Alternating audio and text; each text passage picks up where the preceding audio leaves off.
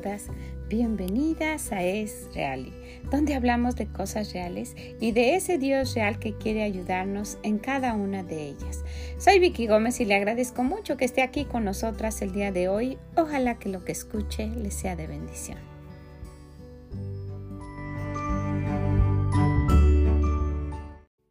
Hola, ¿cómo está?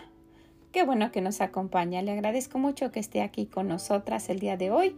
Si es la primera vez que nos visita, pues bienvenida. Ojalá que escuche algo que pueda ayudarle y que pueda animarla a seguir a estar aquí con nosotras. Una de las cosas que siempre mencionamos es la de encontrar el gozo, la de no vivir este día con amargura, con tristeza en el corazón, con nostalgia, con algún resentimiento. Al contrario, darnos cuenta de que cada día es un regalo de Dios y que necesitamos tomarlo como tal. Darle gracias a Él por lo que nos has dado y encontrar ese gozo que nos haga vivir este día de una manera diferente. Bueno, quisiera comentarles que hoy vamos a hablar de algo que he notado que sucede en, todo el cristianismo. En algunas ocasiones estamos como en la rueda de la fortuna, ¿verdad? Hasta arriba y muy contentos sirviendo al Señor y haciendo todo lo que se puede. Y algunas veces vamos disminuyendo, vamos disminuyendo y algunas veces estamos hasta abajo, sin ánimos o sin deseos de seguir sirviendo. Y quisiera que nos animáramos ustedes y yo a seguir porque el servir al Señor vale la pena. De verdad vale la pena. La vida con Dios es la mejor vida que uno pueda vivir. Si usted no sabe de qué estoy hablando, es de acercarse a Dios, a ese Dios real que tenemos y que quiere ayudarnos, a ese Señor Jesús que murió en la cruz por los pecados suyos y por los míos. ¿Verdad? Y decirle que nos perdone, que nos perdone todas esas cosas que hemos hecho y que el día que moramos lleve nuestra alma al cielo y la libre del infierno, que es el único lugar donde debíamos estar por haber pecado. Cuando hacemos eso y le entregamos lo único que tenemos de valor, que es nuestra alma, cuando se la entregamos a Dios, nos adopta como sus hijas y podemos clamar a Él, Abba Padre, como un papi, a quien le podemos contar todas nuestras cosas. Y pasa que hay días donde estamos muy cerca de Él y nos sentimos muy contentas, pero eh, muchas veces puede suceder que, que por todos los afanes uno se pueda sentir que, que no está haciendo lo que debe estar haciendo para Dios. Y pues cuando nosotras dejamos de, de hacer lo que nuestro Dios quiere, ese fuego se va apagando hasta convertirse en indiferencia. Y la indiferencia es, muy, muy fea y muy triste. El Señor no quiere que estemos tibias, esa es la indiferencia, e, eso le repugna. Dice o de una vez fría o de una vez caliente, pero no en medio. Y muchas veces pudiéramos caer en eso y hay cristianos que toda la vida viven ahí y el Señor no está agradado de eso. Las, las, las, mujeres que viven, ay, pues como sea, ay, ay, pues si tengo tiempo voy y busco a Dios, ay, pues cuando lo necesite, y, y que no hacen de, de, la vida de Dios su forma de vivir, pues el Señor no está agradado con eso. Y, y, y muchas veces pensamos que no afecta a nadie, pero nuestro comportamiento y nuestro testimonio puede ser de gran, gran influencia para aquellos que están a nuestro alrededor o para aún aquellos que solo nos ven de lejos. Y pueden ser esa nube de testigos que habla el, libro de Hebreos 12. Dice en, a partir del versículo 1, por tanto, nosotros también, usted y yo, teniendo en derredor nuestro tan grande nube de testigos, y si es cierto, póngase a ver quién la está viendo, quién está observando, quién está cerca, quién está lejos, pero de cualquier forma viendo.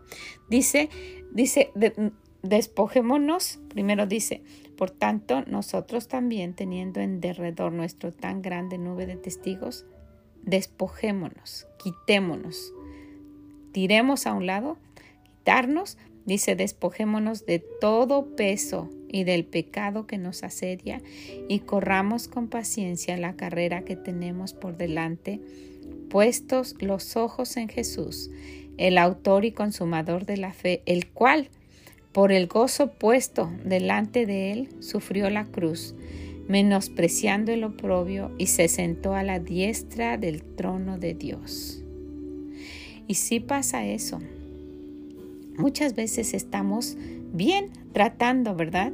Pero nuestros pecados, nuestra, nuestra pereza, las amistades o, lo que usted quiera y la indiferencia tan fea pueden hacer que, eh, que ese pecado, ¿verdad?, nos impida seguir, seguir haciendo lo que nuestro Dios dice. Y dice, despojémonos. Quitemos eso, dejémoslo a un lado y solo pongamos nuestra vista en el Señor, solo en Él. Y yo quisiera que, que, que, antes de seguir usted y yo pensemos, ¿en quién ponemos nuestros ojos? ¿En quién? ¿En Dios para servirle? ¿En Él para ayuda? ¿Para nuestro socorro cuando lo necesitamos? ¿O lo ponemos para servirle solo cuando nos ven? Cuando alguien nos está viendo, nos está observando lo que hacemos, entonces hacemos diligentemente para que nos vean. ¿Le servimos solo cuando nos ven? ¿Solo cuando nos ve el pastor? ¿Solo cuando nos ve la gente de la iglesia?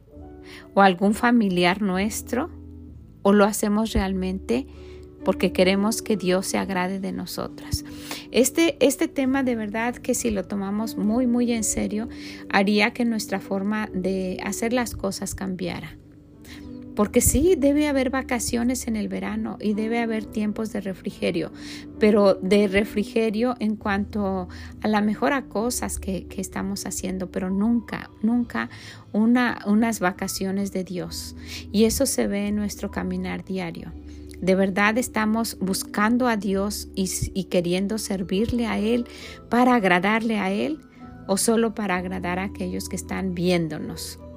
¿Verdad? Cuando nosotros servimos a Dios y lo vemos y queremos seguirlo a Él y agradarle a Él, pues los demás lo van a notar. No tenemos que preocuparnos por eso.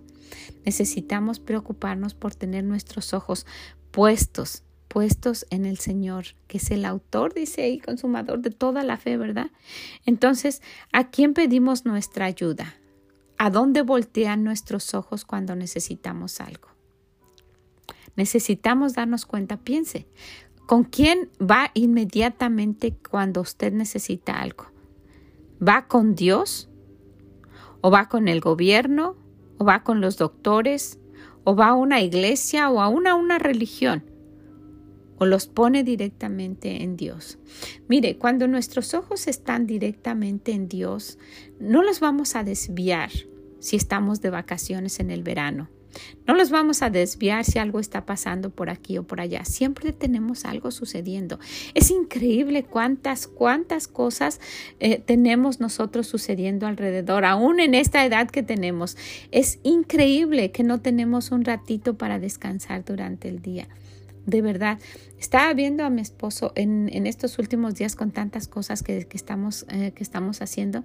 Se levanta a las 4 de la mañana. Él puede hacer su horario y puede llegar a las 10 si quiere, pero eh, se levanta a las 4 para estar a tiempo, como a las 5, 5 y media o 6. Es muy cerquita donde él trabaja pero para pasar tiempo con el Señor y, orar y, leer su Biblia, en fin, y, y se va temprano y regresa eh, para no sé, para mediodía a la hora del almuerzo, él ya terminó todo su día de trabajo de, de, tan temprano que se levanta y, y, hace eso.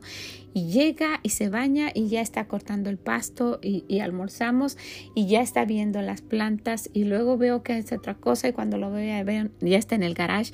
En esta semana estuvo lavando la casa y usted puede pensar que me estuvo ayudando adentro. No, estuvo lavando la casa. Usted puede pensar que en los pasillos, en el jardín, en el deck, no, estuvo lavando la casa. ¿Sabe qué hizo? Con jabón y una escalera y unas esponjas grandes y unos cepillos, lavó la casa, lo hace cada año, afuera. Yo no sé si usted lo hace, si su esposo lo hace o si pagan para que lo haga, pero la casa, lo que es las paredes de la casa, aquí donde vivimos hay un material especial que se les pone a las casas por la nieve. Entonces en tiempo de nieve se resbala ese material y no, no daña tanto las paredes. También los techos son encontrados y no son planos para que la nieve caiga y no se acumule y dañe los techos. Entonces para cuando termina el invierno, las paredes y todos los lugares donde se acumulan hojas en las salidas del agua, en fin, todo eso está, está sucio, lleno de basura, las paredes están pues eh, sucias de, entre la tierra y la humedad, en fin, y cada año lo hace y a mí me, me sorprende. El, el, deseo que tiene de, de, trabajar y de, de, pues ver la necesidad, ve la necesidad y lo hace. Se, se prepara eh, jabón y prepara, prepara eh, agua y se va parte por parte de las paredes de afuera de la casa. Luego las enjuaga y las vuelve a enjuagar y la casa parece que está recién, recién remodelada de afuera de limpia. Y sabe, si, si, alguien estuviera viéndolo y él quisiera quedar bien, a lo mejor lo creo, ¿verdad? Pero lo hace porque es algo que él quiere hacer para, para tener la casa limpia. Y estaba viendo que, cuando, cuando alguien es trabajador es difícil que no quiera servir al Señor con su corazón. Y en días que, hemos estado ah, eh, haciendo otras cosas y que sea que no hemos tenido reuniones en los en, en últimos viernes, me he dado cuenta de que se puede apagar el espíritu de alguien que ya pudiera estar sirviendo al Señor y caminando más hacia hacer su voluntad. Y, hemos estado orando, no queremos que, nadie se quede en el camino y, y, es muy triste y es algo que no nos gusta tener que suspender porque sí, personas que ya están pues tratando de cambiar y de hacer una, algo mejor en su vida, muchas veces retroceden porque sus ojos pueden estar puestos en que les gusta ir los viernes, en que a lo mejor alguien los invita, en, fin, pero se desvía su mirada y, y no siguen caminando hacia donde Dios quiere. Lo que necesitamos es no poner los ojos en nadie, ponerlos en el Señor ponerlos en Él, que es el único que va a estar siempre observando lo que hacemos, siempre. No nada más cuando, no nada más cuando, cuando estemos en la iglesia, no nada más cuando lo estemos sirviendo, pero siempre. Y hay una historia que, que llama mucho mi atención. Allá en el libro de Mateo capítulo 14, vamos a ver una historia. Está aquí el Señor Jesús y, está con sus discípulos y vemos, vamos a ver a partir del versículo 14. Miren, dice, y saliendo Jesús vio una gran multitud y tuvo compasión de ellas, de ellos y sanó a los que a los que de ellos estaban enfermos cuando anochecía, se acercaron a él sus discípulos diciendo, El lugar es desierto y la hora ya pasada. Despide a la multitud para que vayan por las aldeas y compren de comer. Jesús les dijo, No tienen necesidad de irse, denles vosotros de comer. Y ellos dijeron, no tenemos aquí más, no tenemos aquí sino cinco panes y dos peces. Y les dijo, traédmelos acá. Entonces mandó a la gente recostarse sobre la hierba y tomando los cinco panes y los dos peces y levantando los ojos al cielo, bendijo y partió y dio los panes a los discípulos y los discípulos a la multitud y comieron todos y se saciaron y recogieron lo que sobró de los pedazos doce cestas llenas. Y los que comieron fueron como cinco mil, sin contar las mujeres y los niños. Enseguida Jesús hizo a sus discípulos entrar en la barca e ir delante de él a la otra ribera, entre tanto que él despedía a la multitud.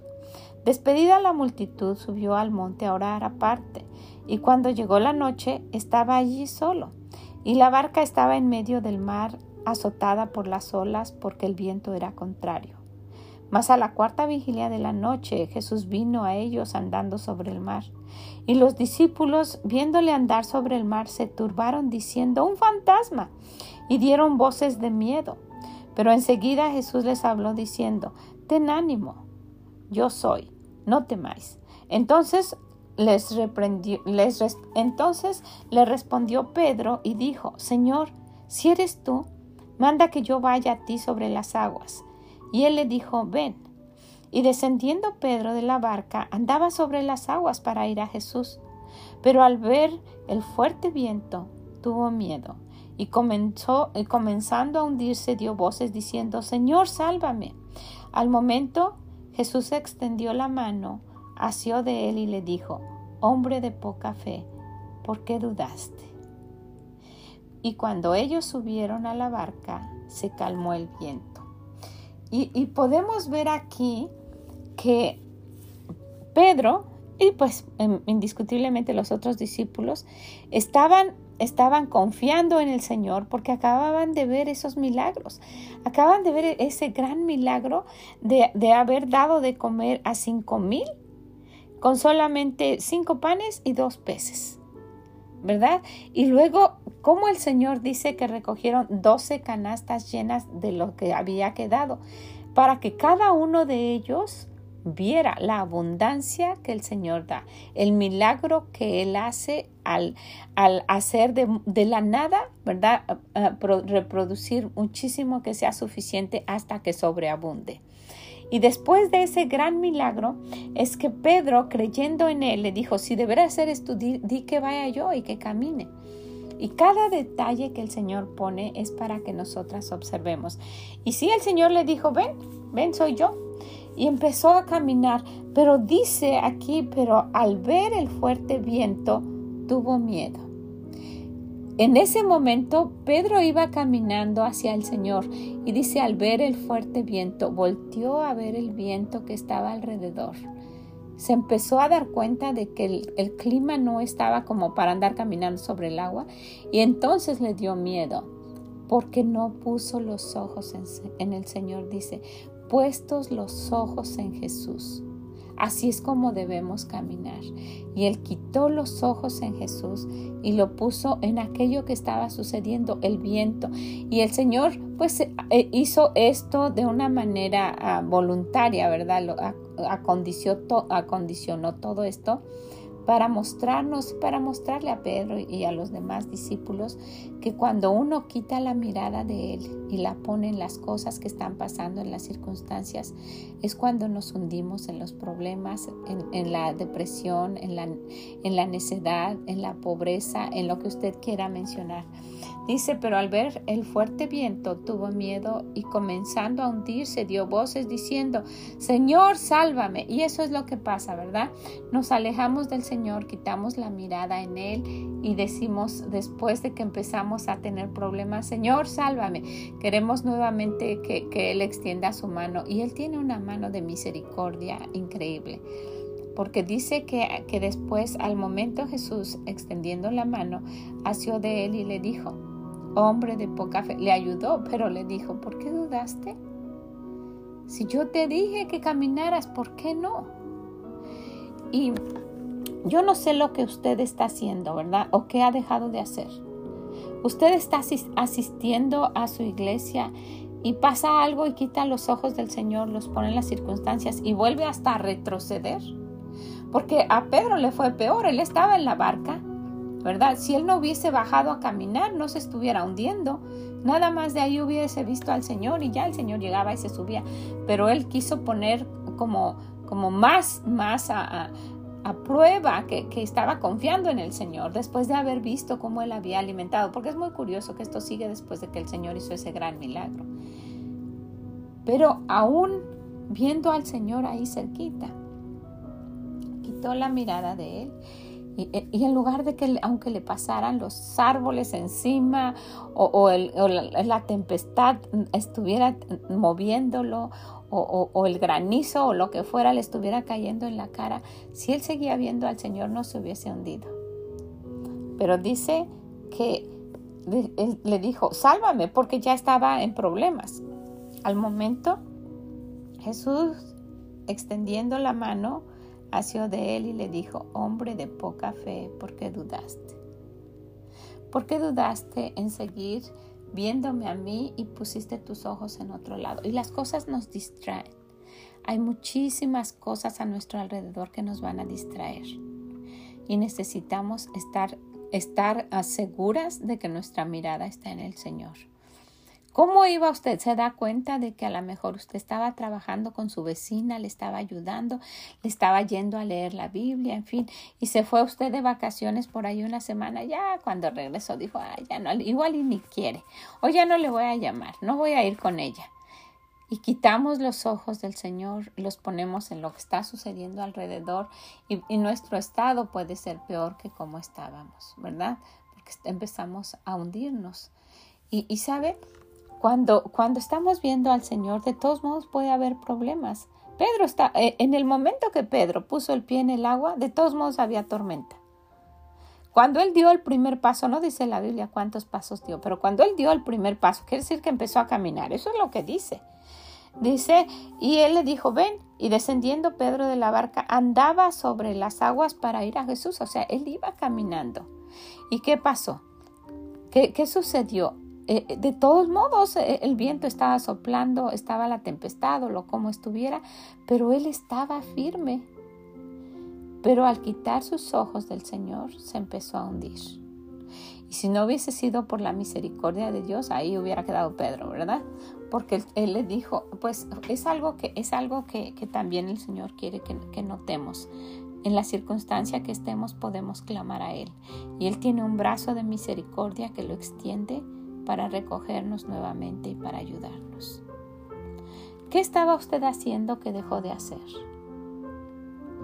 Hemos estado viendo a, unas personas que estaban yendo fieles y por, por esta situación de que no estuvimos, eh, pues dejaron y también pues eh, no es la situación, ¿verdad? Porque pues si usted sabe que tiene un Dios real, usted va a caminar con Él, va a seguir orando y va a estar constante en las cosas que le está sirviendo, aun cuando, cuando nadie la visitara, aun cuando nadie le dijera. Pero sí hemos notado que pues son bebés en Cristo, ¿verdad? Aquellas personas que hay que llevarlas de la mano, hay que guiarlas. Y eso fue lo que hizo el Señor con Pedro. Sabía que, que Pedro... Eh, en el momento que quitara los ojos de él, iba a estar en problemas. Y así fue, se empezó a hundir. Entonces, pues, ojalá que no seamos nosotras, ¿verdad? Que no quitemos nosotras nuestros ojos del Señor, porque nos puede pasar a, cualquiera, no nada más a aquellos bebés en Cristo. Son más vulnerables, ¿verdad? Puede sucederles más, pero nosotras no hay nadie, nadie que esté firme. Eso dice el Señor, el que mire, el que piense que esté firme, mire que no caiga. No hay nadie que pueda decir, ay, no, a mí no me pasa nada. Y eso sería muy necio decirlo, ¿verdad? Porque pudiera ser que inmediatamente nos pasara algo. Pero dése cuenta con qué entusiasmo usted estaba, usted estaba ya caminando en las cosas de Dios. ¿Qué le desanimó? ¿Hacia dónde usted volteó a ver para dejar de ver al Señor? ¿Cuál fue su mirada? ¿Quién le, a, ¿En quién se refugió usted para cuando usted tenía necesidad? ¿Ya vio eso? Pues eso es lo que le está impidiendo que usted siga caminando hacia el Señor. Si Pedro no hubiese vuelto a ver las circunstancias, lo que estaba pasando a su alrededor, él siguió, debió haber seguido caminando hasta que llegara con el Señor, imagínese. Y cuando él llegara como en esas, como en esas patinetas que vuelan, no hubieran dado vuelta y hubieran regresado y se hubieran subido a la barca. ¿Qué, qué historia tan bonita hubiéramos leído aquí, pero el Señor la hizo de esta manera para que aprendamos es muy diferente la situación cuando tenemos los ojos puestos en Dios y es desilusionante y es necio cuando los quitamos de Él. Entonces, pues quiero animarla, quiero animarla a que usted se dé cuenta de cómo está sirviendo al Señor, quién la está viendo y por quién lo está haciendo. Usted tiene testigos a su alrededor que están aprendiendo, se están desilusionando o se están burlando de cómo usted está caminando en pos del Señor. Necesitamos ponernos firmes, hacer nuestro trabajo aunque nadie nos vea, aunque no, nadie nos aplauda, aunque no haya ninguna recompensa, sabiendo que la recompensa que tenemos es de parte de nuestro Dios y nuestro Dios paga bien. Es, es, algo que yo le garantizo, nuestro Dios paga bien, muy bien. Entonces, pues anímese, tiene, tiene eh, gente que le ve, pero si nadie la viera, no lo haga por eso tampoco. Sí, es un buen testimonio, lo creo, pero hágalo poniendo los ojos en el Señor. Él es el que está viendo, el que ve el corazón, el que ve cómo lo hace usted, con qué interés para que la vean, para quedar bien o porque quiere servirle a Dios. También porque ha visto los milagros anteriormente y con eso hace que nuestra fe siga creciendo, ¿verdad? Pensaríamos que eso le pasó a Pedro, pero no. Vio los milagros, pero después quitó los ojos del Señor. Bueno, pues esto es, un tema muy grande para estar tratando. Ojalá que usted quisiera, quisiera ah, leer todo ese capítulo, porque si usted ya vio milagros, después de ver milagros, puede seguir adelante. No tiene que, no tiene que hundirse. ¿Hasta dónde ha llegado su vida? ¿Hasta dónde ha confiado en el Señor? ¿Ya confió, ya tiene ese milagro de la salvación? Ese fue un gran milagro el que usted ya vio que de, de, un destino al infierno, ahora el destino de su alma es al cielo. ¿Ya confió, ya vio en ese, ese gran milagro? Bueno, pues puede ver más milagros o puede, eh, viendo y estando con la mirada solo en el Señor, o puede resbalar y caer viendo todo lo que está alrededor, porque en este mundo no hay mucho que, que nos anime viendo lo que está sucediendo alrededor. Ojalá que usted sea sabia y que empiece a investigar cómo están las finanzas del mundo, cómo está eh, el, pecado en general y cómo se, es similar a lo que nuestro Dios dice que sucederá en los últimos días, ¿verdad? Yo no quiero ser amarillista, no quiero inventar fechas, no quiero decirle, yo solo quiero animarla a que busque en la palabra de Dios y encuentre la respuesta a sus dudas y no deje, no deje de poner los ojos en el Señor. Él es el único que nos va a ayudar aun cuando estén pasando las cosas peores a nuestro alrededor.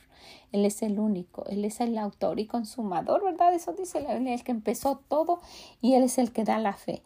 Necesitamos pedirle a nuestro Dios de esa fe y seguir caminando hacia Él. ¿Qué le parece? Pues le agradezco mucho que, haya estado aquí con nosotras y le pedimos a nuestro Dios que que Él haga ese milagro en cada una de nuestras vidas. Señor Jesús que estás en los cielos, te agradezco tanto, mi Dios, que, que nos hayas permitido alcanzar la salvación de nuestra alma y poder tener esa seguridad de que cuando muramos vayamos al cielo. Y este mundo que está con tanta cosa y distrayéndonos en cada momento y con tanto pecado y con tanta cosa sucia, puede absorbernos, Señor. Pero queremos que nos ayudes. Ayúdanos, Señor. Ayúdanos a mantener nuestra mirada puesta en ti a que no se desvíe, a que no nos caigamos en tentación y entretenernos en otra cosa. No, si ya estamos caminando en ayudar a alguien más, caminando en ser fieles, caminando en lo que hemos aprendido, ayúdanos a mantenernos y aún, aún más a crecer y conocerte más, Señor. Bendice a cada una de las personas que están escuchando. Bendícelas y ayúdalas, Señor. Que mantengan sus ojos en ti, Ayúdame, Señor, que no nos apartemos de tus caminos, Señor, porque lejos de ti nos hundimos, con la mirada puesta en otra cosa vamos a perecer. El Señor tiene misericordia, pero no queremos abusar de esa misericordia. Queremos ser unas hijas que te honren, Señor, con, tu, con nuestra vida, con nuestra forma de ser y que manifestemos a este mundo de tanta tiniebla y con tanta suciedad y con tanto pecado que tenemos a un Dios real, que es vivo y que quiere ayudarnos en cada una de las cosas que nos pasan. Ojalá que así sea. Y le pedimos todo esto en el nombre precioso de nuestro Señor Jesucristo amado. Amén. Que el Señor le bendiga grandemente y nos escuchamos en la próxima. Mm, bye bye.